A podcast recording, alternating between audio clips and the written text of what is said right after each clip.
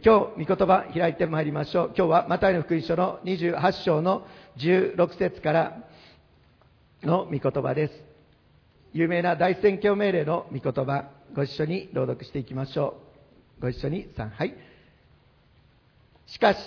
11人の弟子たちはガリラヤに行ってイエスの指示された山に登った。そしてイエスにお会いしたとき、彼らは礼拝した。しかし、ある者は疑った。イエスは近づいてきて彼らにこう言われた。私には天においても地においても一切の権威が与えられています。それゆえ、あなた方は行って、あらゆる国の人々を弟子としなさい。そして父、子、精霊の皆によってバプテスマを授け、また私があなた方に命じておいたすべてのことを守るように、彼らを教えなさい。見よ、私は世の終わりまでいつもあなた方と共にいます。アーメン。今日のメッセージのタイトル、先にも出していただきましたが、今日は私は山に向かって目を上げるということで、ガリラヤの山、ガリラヤにイエス様が指示された山に弟子たちは登り、そこでイエス様と出会い、大宣教命令を受け取ることとなりました。もう今日、第一行目を見てください。マタイの福音書28章の16節しかし、11人の弟子たちはガリラヤに行って、イエスの指示された山に登った。ここにも、しかし、大逆転神学が出てまいります。何のしかしなのかというと、イエス・キリストは十字架にかかり、死なれ、葬られました。3日目に聖書に予言されている通り、イエス様自らも言われていた通り、聖書が宣言しているように、イエス・キリストは死を打ち破って3日目に蘇られました。信じる人はもう一度アーメンと言いましょう。アーメン。でも、当然のことながら、そのことを多くの人たちは信じることができません。そして当時のユダヤ人の人たちは、ユダヤ人の指導者が言った、イエス様は蘇ったのではない。ただ、弟子たちがその遺体を盗んでいただけだというその嘘を信じて多くの人たちは動きませんでした。しかし、主の弟子は、イエス様の弟子たちは、イエス様が十字架におかかりになる前に言われた、十字架にかかり、死なれ葬られるけれども、三日目によみがえって、そしてガリラヤであなた方に会えると言われたイエス様の言葉を思い出し、そして女たちにガリラヤで会えると言われたその言葉を信じて、しかし、他の人たちはどうであったとしても、しかし、主の弟子たちはガリラヤの指示された山に登ってイエス様と出会いました。今日それはここにおられるお一人お一人皆さんとのことです。この日本ではクリスチャン人口がまだ1%、多くの人たちはイエス様なんか信じない。誰かわからない。イエス様の復活と語っても信じることができない。そのような中にあって、今日この日曜日の朝も今日、主を礼拝することを選び取って、いや、主が一人一人を招いてくださって指示された山、つまり誠実礼拝に、主を礼拝するために、主が一人一人を呼んでくださいました。この世の中の人たちがイエス様のことをどう言おうと、イエス様が蘇られたので、イエス様が私たちに愛を示してくださったので、この世の中の人たちがどう言ったとしても、しかし、弟子たちは主の山に登り、主を礼拝するために今日、皆さんはここに集められているから幸いです。アーメン。え今日、このイエス様が指示された山、ガリラヤの山と言っているんですけれども、イエス様はエルサレムで死なれ、葬られ、十字架にかかって死なれ、葬られ、そして3日目に蘇られました。ちょっと地図を見せていただきたいんですが、この地図、だいぶイスラエルの地理にも皆さん詳しくなってきたと思います。そのような中で、イエス様が復活されたのはエルサレムです。なぜわざわざイエス様はガリラヤに行って会うというふうに言われたのでしょうか。そして、この絵が出るでしょうか。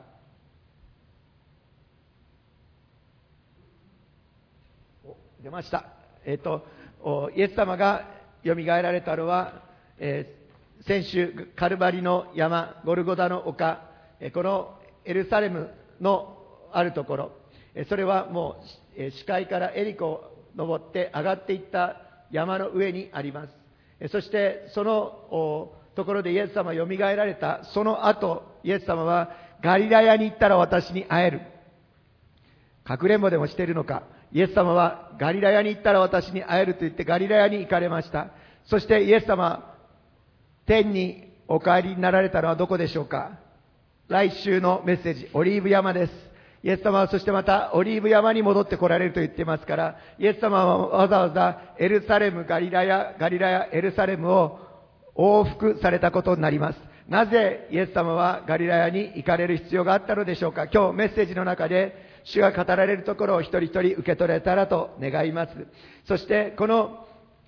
ガリラヤの山っていうことなんですけれども、聖書のどこにも書いてないんですけれども、私は個人的に、えー、イスラエルツアーで登ったガリラヤ湖畔のアルベル山がその山ではないかと信じているので、本当はどの山かわからないんですよ。で、アルベル山って言ってる人もいるんですけれども、私が勝手に信じているだけです。今日、あの、この絵を見て、えイエス様がこの指示されたガリラヤの山は、アルベル山だったというふうに私と同じように信じてくださる、エリア説を信じてくださる方は勝手に信じてください。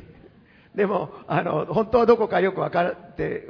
書かれてはいないので分かりません。次の写真をちょっと見ていただきたいと思います。これがアルベル山です。ここにあるのが足がちょっと生えてますけれども、ガリラヤの水面です。このガリラヤの水面のところから見ると、本当にアルベル山は高く見えます。でも、アルベル山は標高たったの181メートルです。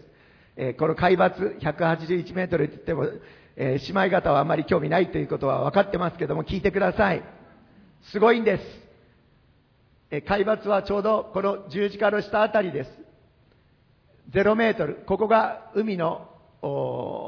海抜0メートルの地点です。そこからたった181メートルなので、山としては181メートルと記録されてるんですが、このゼロのところからガリラヤ湖の海面までが、また、えー、と、200、数十メートルあるので、合計すると400メートルぐらいの高さになります。だだから、このガリラヤ湖畔から見上げるとすごい高い山に見えるんですけれども、海抜は181メートル、そしてその海抜0メートルからここまでがまたさらに距離があるので、合計400メートルぐらいの高さ、そしてこの400メートルぐらいの高さから何が見えるかというと、こういう景色を見ることができます。はい、ありがとうございます。ここにガリベアルベル山の山頂があって、こういうふうにカメラを向けると、このような写真を撮ることができます。ガリラヤ湖です。そして、この、え一番、えピアノの上あたりの、ドラムの横あたりの、このあたりの箇所で、イエス様は85%から90%の交渉外でミニストリーをされた場所が、このあたりの町々になります。ですから、このイエス様がこのアルベル、えガリラヤの山に連れて行って、そして、この、もしアルベル山であるとするならば、アルベル山からはイエス様がなされた多くの、多くの奇跡の技を振り返ることができる。イエス様が行かれたほとんどの領域を見ることができる。そしてまたその対岸、あ船に乗って渡っていきましたね。その対岸をも見ることができる。そのような場所であり、その、あらゆる国の人々を弟子としなさいと言われたイエス様の大宣教命令のスケールのその大きさをこのアルベル山の上からは見ることができるのです。今日メッセージのポイントですけども、なぜわざわイエス様蘇られたのエルサレム、そしてそこからまた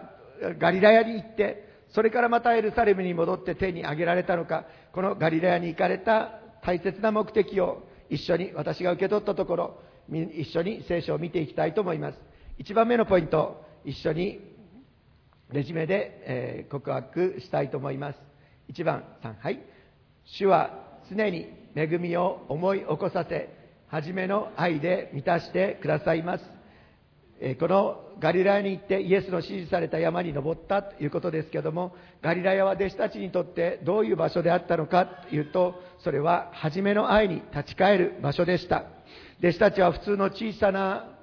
存在でした。でもイエス様はその普通の小さな存在である弟子たちに目を留めてくださいました。先ほどのガリラヤ湖で漁師をしていた弟子たちもいました。イエス様はそのような弟子たちと出会って私についてきなさいと呼んでくださいました。聖書の人物を見ているならば人が目を留めないような人物、人が期待しないような人物、主ご自身はそのような人々に目を留めて、そして主だけが技をなされると、そのような普通の小さな人たちを選んで、主ご自身ができる素晴らしい宮業を表してくださいました。そしてこのイエス様の十二弟子は、イエス様が選んでくださったこのイエス様に命かけて従っていこうということで従ってまいりましたが、十字架の場所まで来るときに、えー弟子たちはみんなイエス様を裏切って逃げてしまいました。ペテロは誰が裏切っても私は絶対に裏切らないと言っていたにもかかわらず、イエス様のことを3回もイエス様を知らないと告白してしまいました。もうイエス様の十字架の時に彼らはみんな失格者となり、そして彼らは自分たちの故郷へと帰っていく、そのような惨めな存在でした。でも、イエスよみがえられたイエス様は、弟子たちに出会ってくださり、特にイエス様のことを3回も知らないと言ったペテロに対しては、ヨハネの福音書21章のところで3回も聞いてくださいました。あなたは私を愛するか？あなたは私を愛するか？あなたは私を愛するか ?3 回イエス様を知らないと言ったので、イエス様は愛を持って3回返ししてくださいました。あなたは私を愛するか？あなたは私を愛するか？その度にペテロは答えました。私はあなたを愛します。私の羊を飼いなさい。ペテロはもうひとたびリーダーとして任命され、そして使徒の働き22章の一節のところから精霊が下って3000人が救われる、その中心的な役割をペテロは果たしていくようになりました。私たち、今日、このイエス様が弟子たちをガリラヤに連れて行った第一の目的は、私たちも同じように、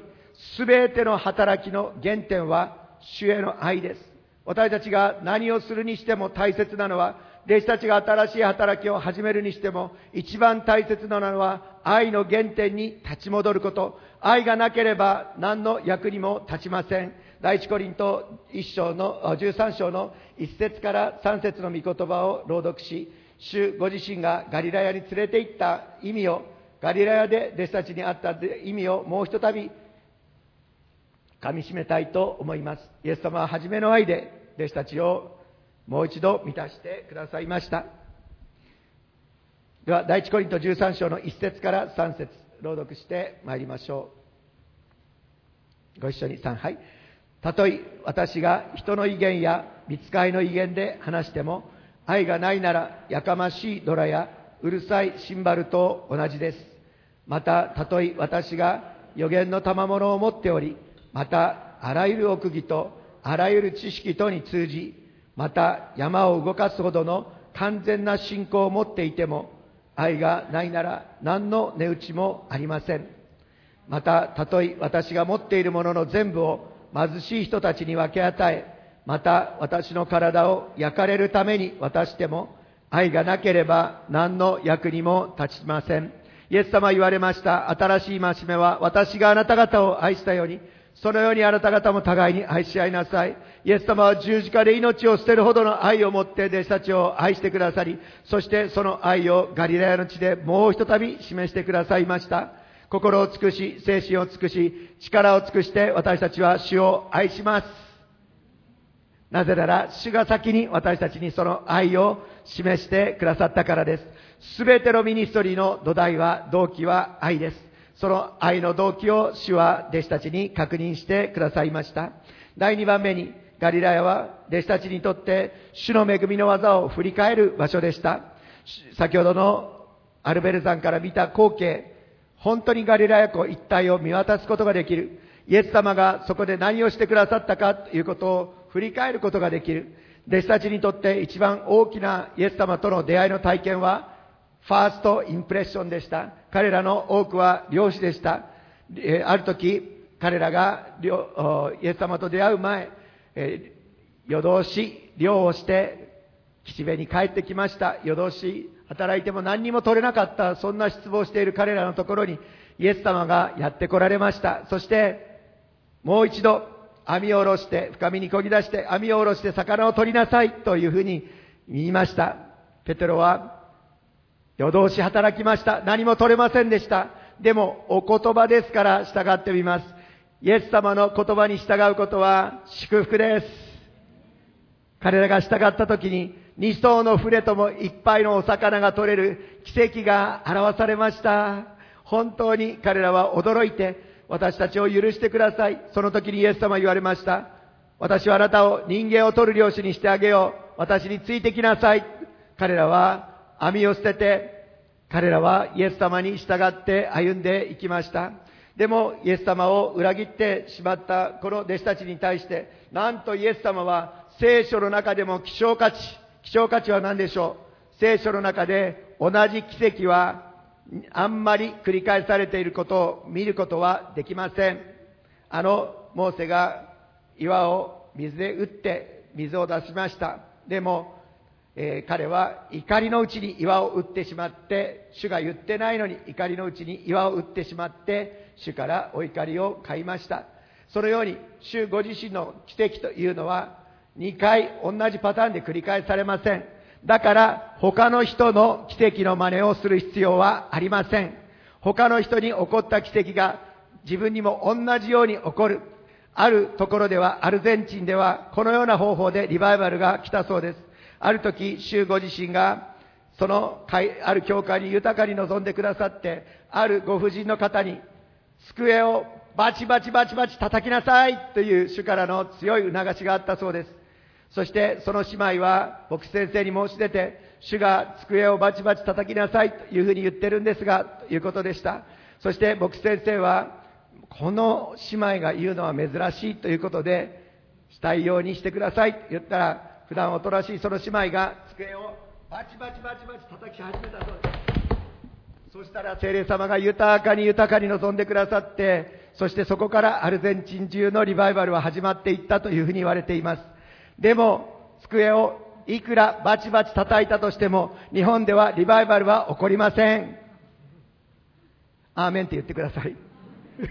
なぜかというと、主がそのようにあなたに言ってないからです。主がそのように教会に語っておられないからです。皆さん聖書に書いてある奇跡をよく調べていくならば、同じパターンで2回は起こっていません。なぜかというと、その度その度に主によく聞きなさいということです。主によく聞きなさい。だから主はいつでも最善、最高の方法を用意しています。でも、この時だけは、主はなんと弟子たちを大甘やかしに甘やかして、なんとイエス様が弟子たちを最初に召し出された時と同じ奇跡を、大量の魚が取れる奇跡を、この弟子たちに表しておられます。弟子たちはイエス様が十字架にかかってしまった私たちの主が十字架にかかってしまった失意の中で、ガリラや田舎に帰って漁師をしていました。その弟子たちをもう一度同じ奇跡を持って、主は呼び出してくださいました。そして、この、主は、この弟子たちを、えー、恵みの技を振り返る。あ、そうだ、イエス様は私たちが最初に3年半前イエス様に従う時にも同じ奇跡を持って私を呼び出してくださったではないか、その恵みを振り返りました。皆さん、イエス様の奇跡の中で振り返った時に、どの聖書に書かれてある奇跡が一番嬉しいですか？?2 匹の魚と5つのパンで5000人給食した話も本当に素晴らしい働きですよね。でも、弟子たちにとって一番大きな出会いの体験は、それはイエス様と出会えた時の体験だったと私は信じます。そしてまた、一人一人にとっても、私たち一人一人にとっても、一番大きな私たちの人生を変えた奇跡は、イエス様との出会いの体験だったと信じます。それを私もにとってもそうだという人は、アーメンと言いましょう。アーメン。弟子たちにとっても同じでした。この第3番目のポイントですけども、ガリラヤは弟子たちにとって新しい領域に前進する場所でした。この、たくさんの恵みの奇跡を見て、そして彼らは自分の救いの体験を明らかにもう一度確認した後、彼らは新しい領域へと送り出されています。えー、皆さん、マタイの福音書の28章を見ていますけれども、このあらゆる国の人々と28章の19節に書かれてあります。このあらゆる国の人々というのはギリシャ語でエスネーという言葉が使われています。エスネちょっと、まあ、第一礼拝でもう滑ったんですけども、オンラインの方々も含めて、私がどの程度の人間かということを明らかにするために、ちょっと言いたいと思うんですけども、エスネって、エースネ。もう、ありがとうございます。もう、今、ターンオフしないでください。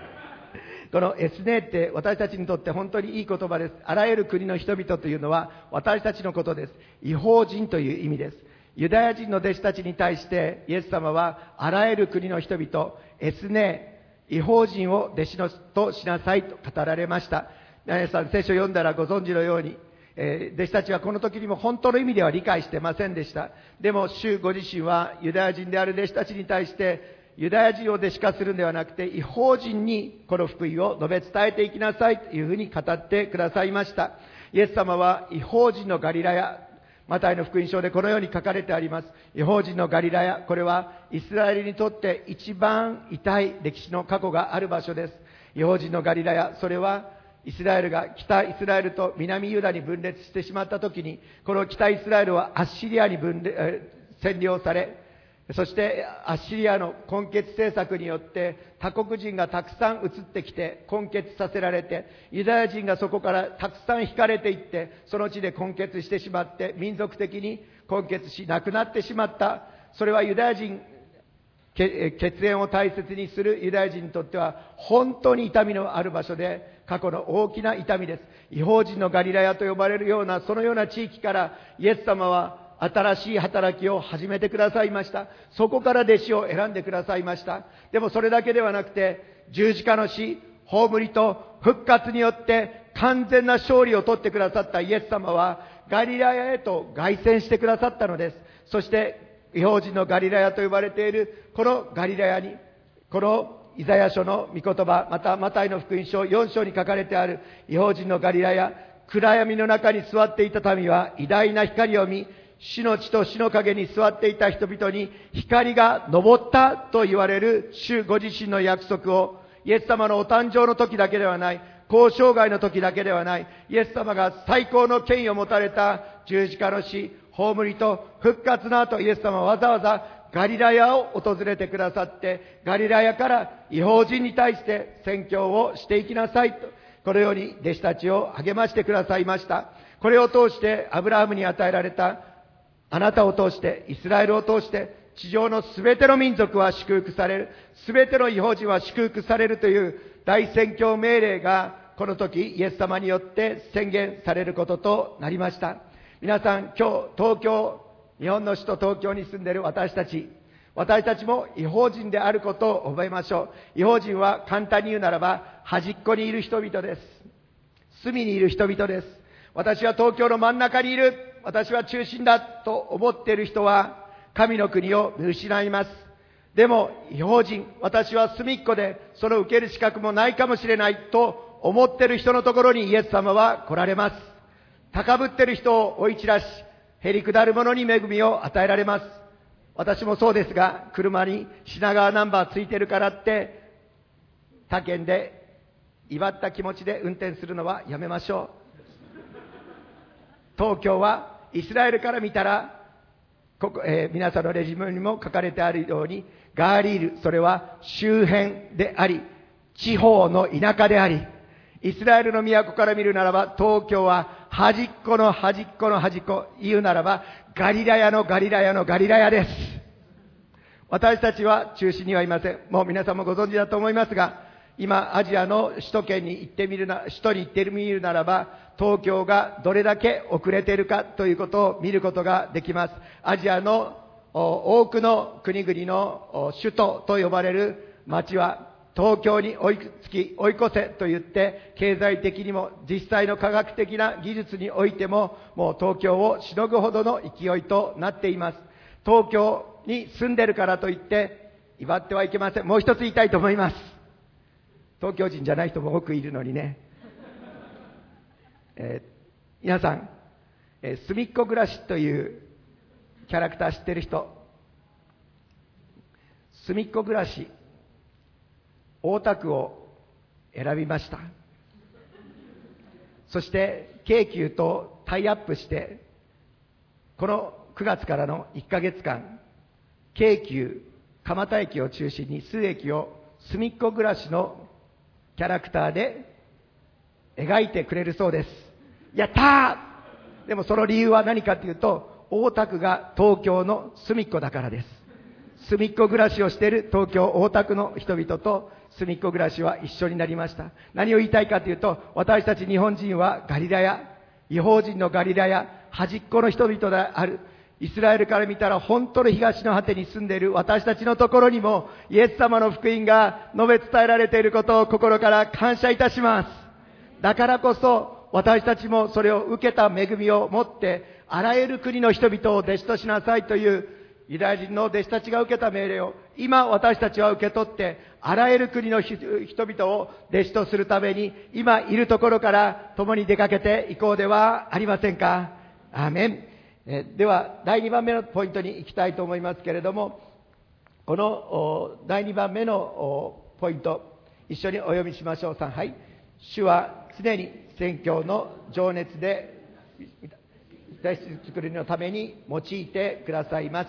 イエス様は弟子たちにあなた方は行ってあらゆる国の人々を弟子としなさいと語ってくださいました。まずこの宣教はどこから始まるかというと、主への礼拝から始まります。イエス様、この弟子たちはイエス様とお会いした時に彼らは礼拝した。まず一番最初に復活のイエス様にお会いした時に何をしたかというと、復活されたイエス様を礼拝しました。今日も私たちはまず何をするかというと、復活された主を礼拝しました。私たちは過去の歴史の人物を述べ伝えているのではありません。過去の出来事を述べ伝えているだけではありません。今も生きておられる復活されたイエス様を述べ伝えることができることを心から感謝いたします。だからこそ復活されたイエス様と初めて出会った時に弟子たちはイエス様を礼拝しました。そしてイエス様を礼拝する時に私たち先々週の水曜祈祷会でも語られた通り、三顔を慕い求めていきます。主ご自身の御顔を下に求めていくならば、主ご自身の御心がわかります。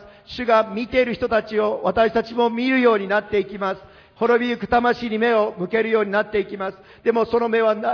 その目の中にあるところの主ご自身のその炎を私たちは礼拝を通して受け取ることができる、掴むことができるのです。黙示録の19章の11節から13節の御言葉を一緒に見たいと思います。イエス様ご自身が再び来られる時の姿です。礼拝の中で私たちは先取りこのイエス様ご自身を礼拝しています。そしてその御顔を下見を通れる時、私たちはそのイエス様の目の燃える炎を見ることができるのです。ご一緒に黙示録19章の11節から13節を朗読しましょう。3、はい。また、私は開かれた天を見た。見よ、白い馬がいる。それに乗った方は忠実または真実と呼ばれる方であり、義をもって裁きをし、戦いをされる。その目は燃える炎であり、その頭には多くの王冠があって、ご自身のほか誰も知らない名が書かれていた。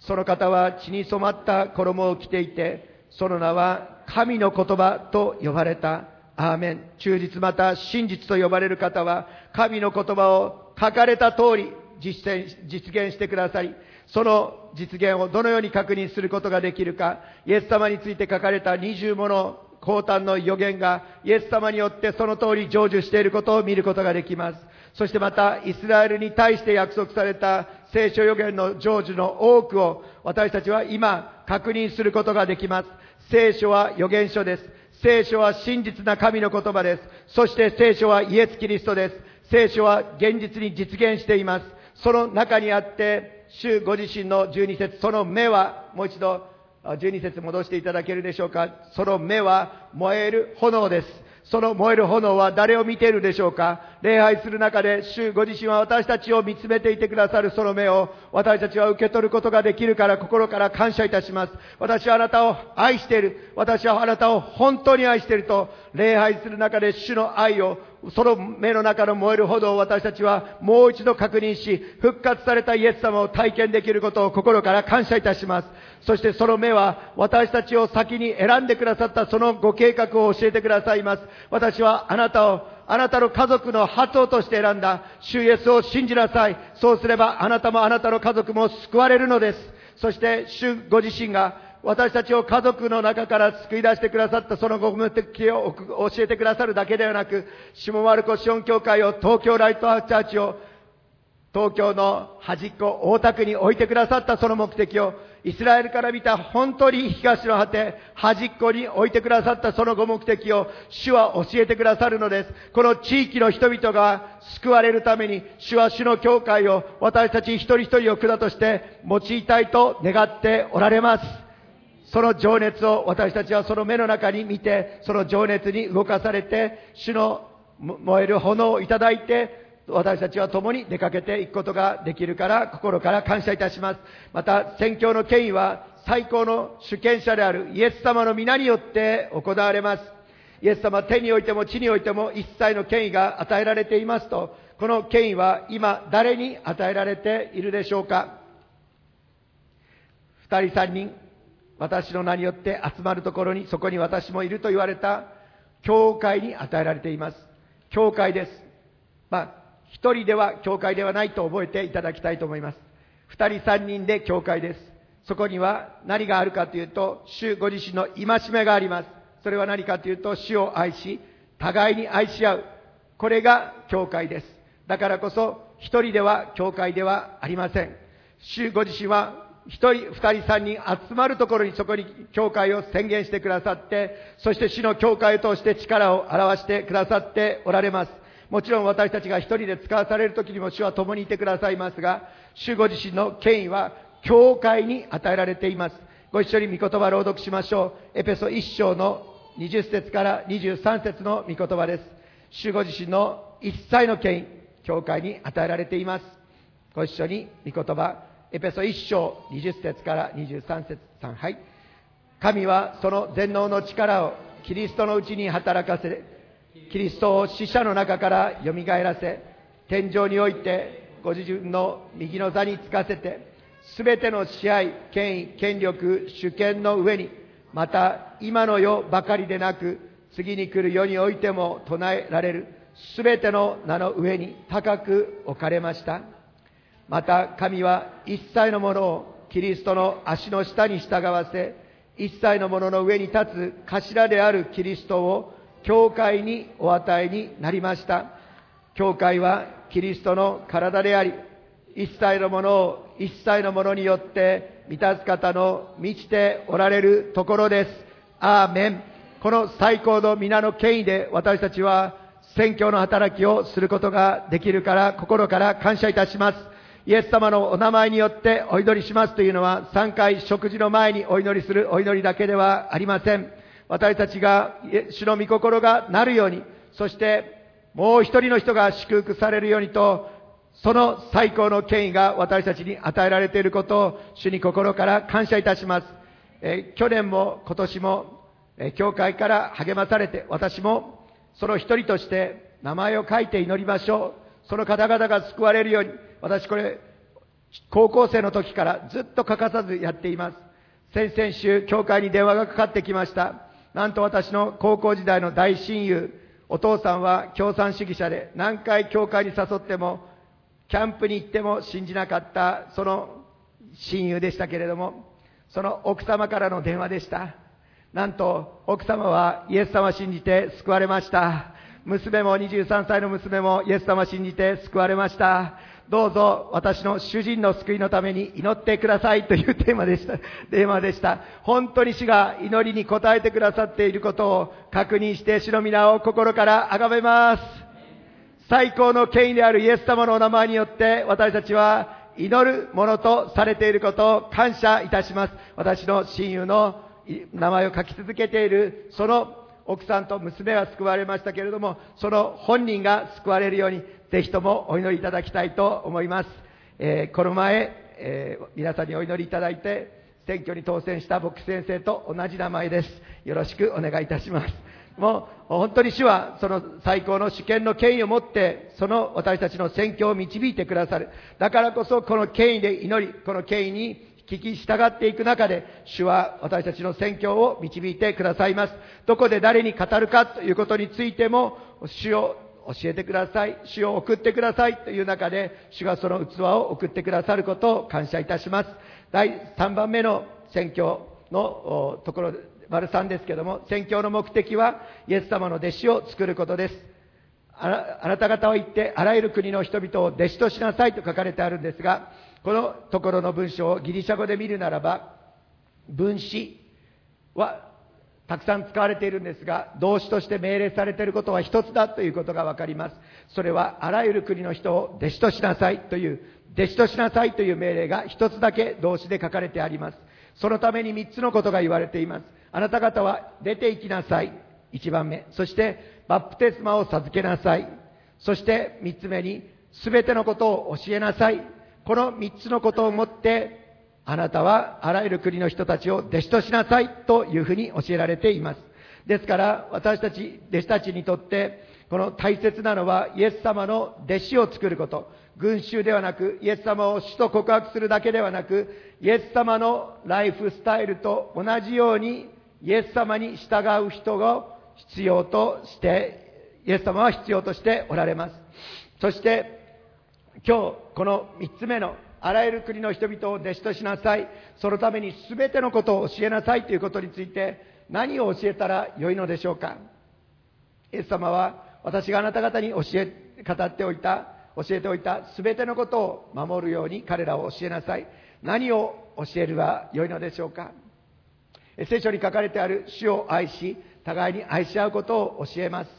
イエス様を信じることと互いに愛し合うことを教えます。それが一番大切な旧約聖書から新約聖書に至るまで変わらない教えです。イエス様を信じ、またイエス様を主とし、互いに愛し合うことを教えていくこと、これがイエス様の教えです。でも今日私がこのように語っているように、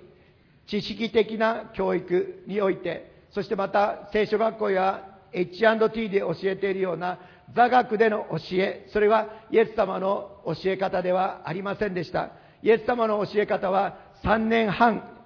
寝食を共にするという教え方でした。それは座学の知識的な教えではなくて、実際に行動を伴うライフスタイルの伝授でした。このことを私たちは間違いなく今日確認したいと思うのです。私たちは知識偏重の世界,、世界の中に生きています。だから知ったことで偉くなったように感じてしまいますが、聖書は知識は人を高ぶらせるとも書いてあります。本当に気をつけなければならないのは、聖書知識がたくさんあって頭でっかちになると、神様の前に霊的高慢になって叩かれる。私自身もそのような経験をしたことがあります。本当にそのような知識だけではなくて、主ご自身が教えたいと願っているのは、聖書の御言葉の基礎的な知識とともに、イエス様が教えたいのは、それを実践していくライフスタイル、本当にイエス様のライフ、えー、教えは実践を伴うものでした。そして十字架への従順、父の御心に従って、私たちの救いのために十字架に全てを明け渡す実践をもって、イエス様はその愛を示され、そして私があなた方を愛したように、あなた方も互いに愛し合いなさいと私たちにその実践をもって教えてくださいました。ですから今日私たちの弟子作りは私たちのライフスタイルであるということ、自分ができているからではなく、私もこれを語るには本当に勇気がいります。私のことは家内の、家内が一番よく知っており、娘がよく観察しているからです。本当に私はそのようなことを大胆に言える資格はありませんけれども、イエス様ご自身が全てのことを教えなさいと言っておられるので、今日イエス様の言葉を大胆に伝えます。主ご自身は私たちの日曜日の生活やまた公のところで教える知識的な教育ではなく、守護神は隠れたところで見ておられる主であることを今日覚えたいと思います。夫婦関係、親子関係、主ご自身はそのライフスタイルを通して伝授していく、そのことを私たちは受け取りたいと思うのです。私も両親の背中を見て今ここに立っていますが、兄弟姉妹の師弟たちも見るならば、まあ、小兄弟もその一人ですけれども、えー、ごめんなさい。オンラインでも報道があるので、もしかしたら漏れて全国区になるかもしれませんが、本当に親の背中を見て育っている親が礼拝者であるならば子供も礼拝者となる。本当に親の背中を見て子供は育つと言いますけれども、本当に私たちのライフスタイルを通して、そのイエス様の生き方を伝授していくこと、伝えていくこと、これがイエス様が私たちに願っておられ、そのためにイエス様は3年半もの間、弟子たちを身元に置いて、彼らを本当に愛して、時間を費やしてくださったことを心から感謝いたします。私もまだ、え親として、そしてまた、夫として自分のライフスタイル、ますますイエス様に習うものとなりたい、心から願っています。そして私のライフスタイルを通して、イエス様が栄光を受けてくださるようにと、心から願います。兄弟姉妹、お一人お一人も同じだと思います。皆さんの子供たちに対して、孫たちに対して、そしてこれから救われてくる人たちに対して、ただ言葉で教えるのではなく、私たちの生き方、ライフスタイルを通して、イエス様ご自身だけが栄光を受けられると信じます。アーメン。このような主ご自身の恵みがありますけども、第一コリント11章の一節のところではパウロは、私がイエス様を見習っているように、私のことを見習ってくださいと大胆に宣言しました。私たち主の教会が、私も含めて皆がこのように、私はイエス様を見習っていますから、私のことを見習ってくださいと、それを通してイエス様の栄光を表せる、そのような教会とならせていただきたいと願います。アーメン。主に栄光がありますように。最後、3番目、ご一緒に朗読しましょう。3、はい。主は常に共にいて、天の働きを導き通してくださいます。アーメン。主は28章20節で、見よ私は世の終わりまでいつもあなた方と共にいますと約束してくださいました。マタイの福音書はこのインマヌエルという宣言で始まっています。イエスという名前とともにイエス様がお生まれになった時にインマヌエル、神が私たちと共におられるという名前でイエス様が呼ばれるようになることが宣言されました。そしてマタイの18章20節では、2人3人私の名によって集まるところに、そこに私もいると、イエス様は共にいる宣言を、教会と共にいる宣言をしてくださいました。そして今日私たち、吉脇の一章を一緒に開きたいと思います。吉脇の一章、まあ、この御言葉、先週の水曜祈祷会で大樹先生が御言葉を取り継いでくださいました。神の国の祝福を次世代に受け継ぐというメッセージでした。その中でこの御言葉が開かれました。ご一緒に私たちもあらゆる国の人々を弟子とする、その役割をいただいたものとして、一緒にこの御言葉、朗読したいと思います。時間の関係上、6節から9節まで一緒に朗読したいと思います。ご一緒に3、はい。強くあれ、大しくあれ、私が彼らに与えると、その先祖たちに誓った地を、あなたはこの民に継がせなければならないからだ。ただ強く、大しくあって、私のしもべ、モーセがあなたに命じたすべての立法を守り行え。これを離れて右にも左にもそれてはならない。それはあなたが行くところではどこででもあなたが栄えるためである。この立法の書をあなたの口から離さず、昼も夜もそれを口ずさまなければならない。そのうちに記されているすべてのことを守り行うためである。そうすれば、あなたのすることで繁栄し、また栄えることができるからである。私はあなたに命じたではないか。強くあれ、大しくあれ、恐れてはならない。おののいてはならない。あなたの神主があなたの行くところ、どこにでも、あなたと共にあるからである。アーメン。六節、強くあれ、惜しくあれ。私が彼らに与えると、その先祖たちに誓った地を、あなたはこの民に継がせなければならないからだ。第一ペテロ3章9節は、あなた方は祝福を受け継ぐために召されたと言っています。神の国の祝福、イエス・キリストはすでに私たちに与えられています。この祝福を私たちは次世代にこれから救われてくる方々に受け継がさなければなりません。そのために主が約束してくださっているのは、強くあれ、大しくあれ、恐れてはならない、おののいてはならない、あなたの神主が、あなたの行くところどこにでもあなたと共にあるからである。主はインマヌエルなる神様、私たちが行くところどこにでも共にいてくださることを主に心から感謝いたします。そして今日私たち勘違いしてはいけないのは、私たちがすることを助けてくださるために聖霊様が働かれるのではなく、主が神の国のご計画をこの地に成就するために、私たちを選んでその働きに参画させてくださる。参加させてくださる。だから私たちが通り置き管となるときに、主ご自身のご計画が私たちを通してなされていくようになります。